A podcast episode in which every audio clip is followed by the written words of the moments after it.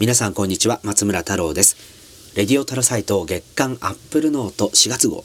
2本目をお届けしていきたいと思います。まあ、今回2回目はですねちょっと Apple 体験みたいなものについて考えていきたいなと思うんですけれども、まあ、前回の放送でも新型 iPhone あるいはあ過去に iPad でもそうだっていう話がありましたがホームボタンがなくなっちゃうんじゃないかと。いう話がありましたよね。でこのホームボタンがなくなっちゃうっていうことで一体何が起きるのかということを考えるのことと実は今までいろいろ振り返ってみるとこのホームボタンがないことを前提としたさまざまな準備が進んでいたと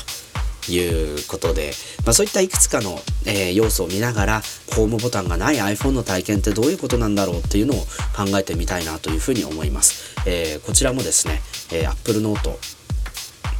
原稿としてポストしますのでお楽しみにしていてください。レディオタルサイト月間アップルノート。この番組はご購読者様のおかげでサポートでお届けしております。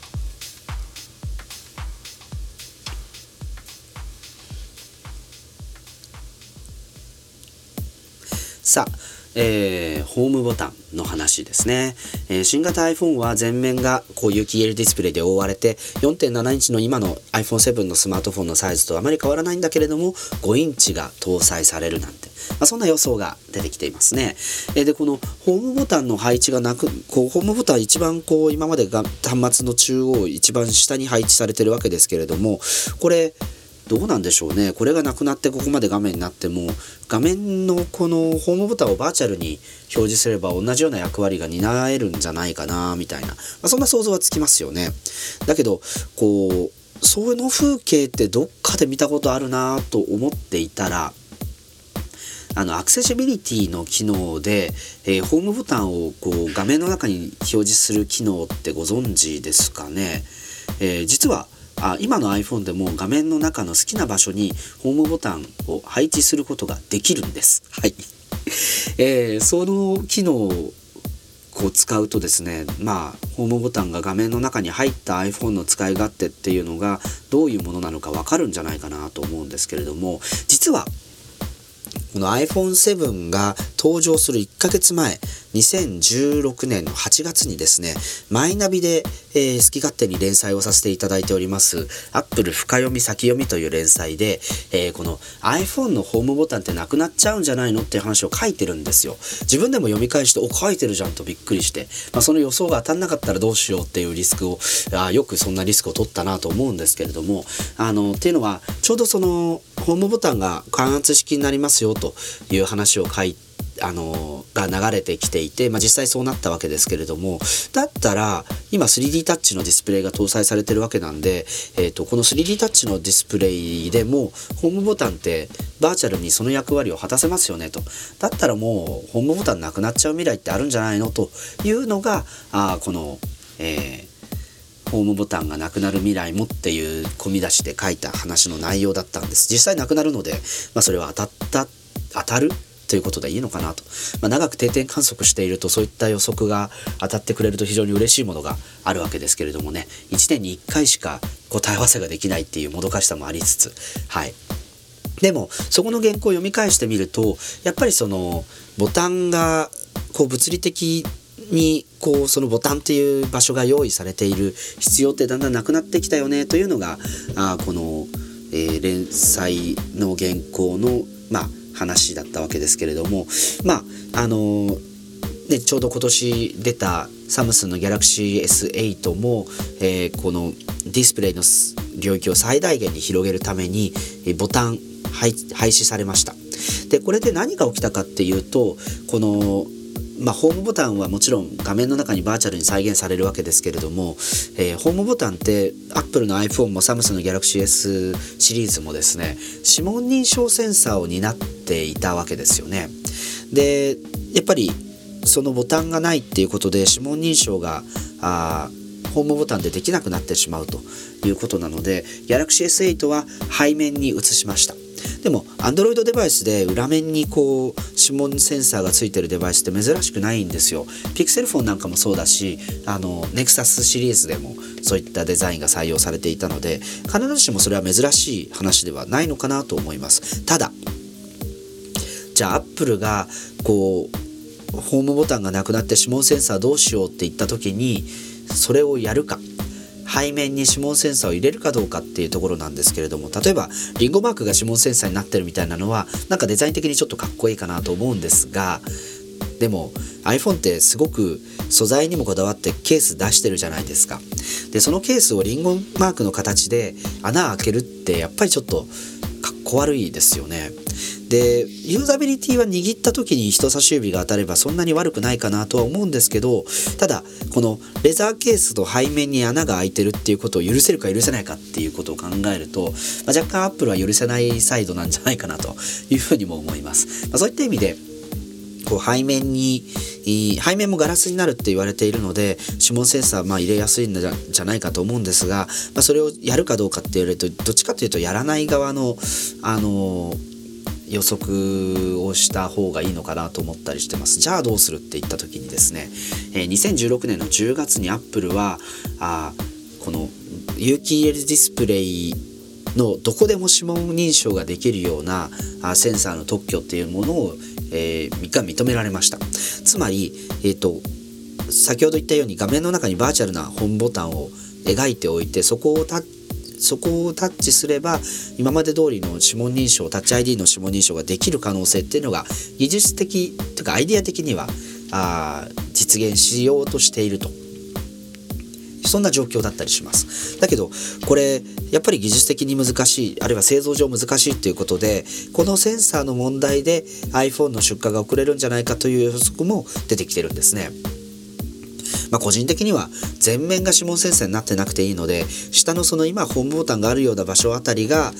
あのそういった画面の中のセンサーが仕込まれてる場所になってれば十分なんじゃないかなと思うんですけれどもまあどうなんでしょうね。でもう一つその指紋認証がダメだったらどうしようって言った時にやっぱりこの FaceTime カメラがこうきちんと奥行きみたいなもののセンサーも仕込んでおいて顔面認証を 3D で行ってでそれを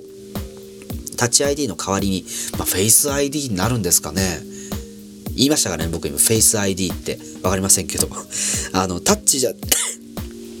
失礼、タッチじゃなければフェイスじゃないかっていう、そういう安直な話ではあるんですけど、まあ、フェイス ID みたいな形で、えー、顔面認証でタッチ ID 代わりになるんじゃないかという予測もあります。ただ、あの、Galaxy S8 の場合ですね、その、写真でも認証解除できちゃってるじゃないかみたいなツッコミもありまして、まあ、3D であの写真なのかちゃんとした立体の人の実物なのか、まあ、そういったものを見分けることになるかもしれないんですけど、まあ、日本にいるとですねじゃあフィギュアはどうなるんだみたいな、ま、そういう話も出てきてですねどれくらいその人の顔っていうものを、えー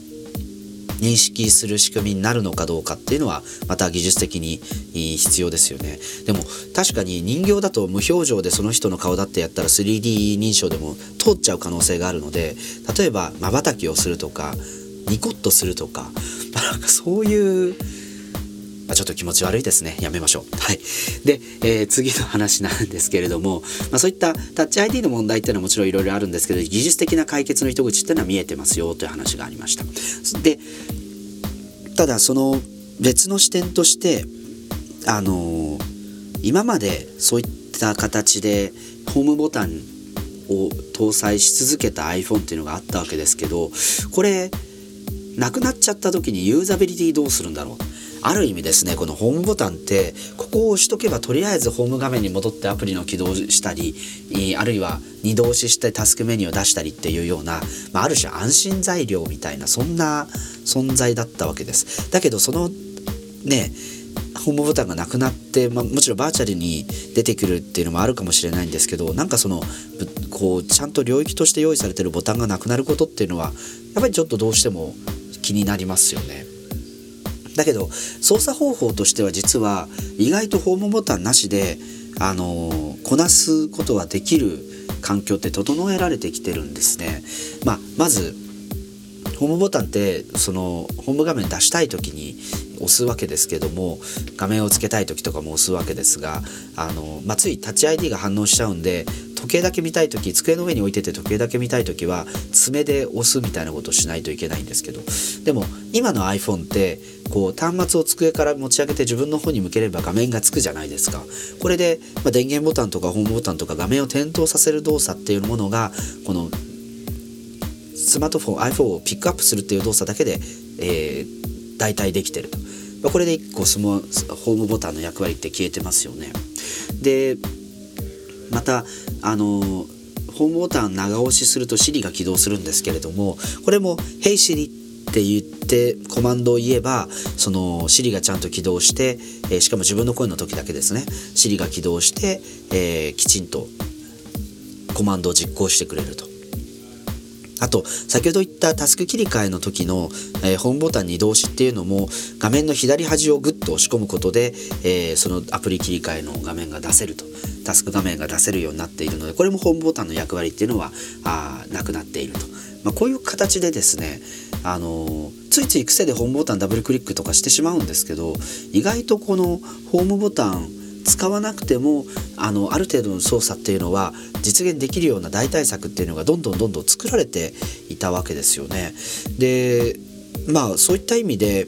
あの着々とホームボタンがなくても良い世界っていうものを準備してきたんだなっていうことを振り返ることができるわけです。まあ、でもとは言ってもやっぱり物理的なものがあるかないかは別としてもホームボタンっていう使い勝手ユーザビリティっていうのは今までやっぱりすごくあの重視されていたわけですからあの、まあ、ディスプレイになれば常に表示させておきたい人と必要な時だけ出したい人って分かれてどっちにも対応できると思うんですけれども、まあ、そういったあホームボタン常にいらないよっていう人のニーズにも対応できるような形になっていくのかなというふうに思います。まあ、そういう意味で、えー、このどんどんこう押し込めるボタンじゃなくなって、えー、それでなくあのボタンっていう領域自体がなくなっていくと、まあ、そういった iPhone のあの表面の変化っていうものにソフトウェア側もこうこうしてそういう環境がそういう状態になっても使いやすいようにっていう準備をしてきたんだなというのがあ分かるストーリーじゃないかなと思います。まあ、でももう一つそのカメラみたいなものっていうのがあのただ写真を撮る以外のセンサーとして重要になっていくんじゃないかなっていうのはあの AR の話ですよね。Facebook が今までオキュラスを買収したりとかして、えー、VR に注力してる企業だという印象が強かったんですけれども今回の開発者会議4月にあった開発者会議 F8 ではそのカメラを AR のプラットフォームにするという宣言をしてます。これはその、まあ、スマートフォンとかモバイルデバイスとしてはカメラっていう装置は非常に有力ではあるんですけどやっぱりそのカメラを意識するっていうのはあの目の上の単行部的な存在であるスナップチャットを意識してるのかなという、えー、うがった見方の方が僕は強かったんですがただあの AR の発展っていうので、まあ、スマートフォンのカメラの性能が向上してるっていうこととやっぱり処理性能が非常に非常に良くなっているのでこう何て言うんですかねカメラを起動してる状態で、えー、こう今目の前に WeWork って書いてあるコーヒーカップがあるんですけどこのコーヒーカップを、えー、ビューアーの中に収めるとこれがコーヒーカップですよっていうことが分かるだけではなくて隣にあるこの iPad も iPad だって存在が認識されるしこのコップとか iPad が置かれてる平面もその認識すると。で一回こう物体とか平面とかを認識したらそのカメラがこう移動しても違う角度から撮ってもその物体や平面っていうのを維持し続けることになるのでこうカメラをビシッと止めてないと、えー、この物体の認識とかあるいはこのその物体に対する装飾がずれてしまうということがなくなってくるっていうことを、えー、技術的な進歩として発表していました。でやっぱりそのカメラの機能先ほども 3D で顔面認証っていう話もありましたけど今度アウトカメラも2つつくっていうことになるのでやっぱり AR とか VR 的な機能っていうものがあ追加されて入力インターフェースとしてのカメラ写真を撮るビデオを撮るではなくてそういった違う役割も新しく追加されていくのかななんていうふうに思っています。レディオタラサイト月刊アップルノート4月号。第2本目お届けしてまいりました。もう1本ぐらいやりたいなと思っていますので引き続きお楽しみください。レディオタラサイト月刊アップルノート。この番組はアップルノートの購読者の皆様のサポートでお届けしております。ご愛読感謝松村太郎でした。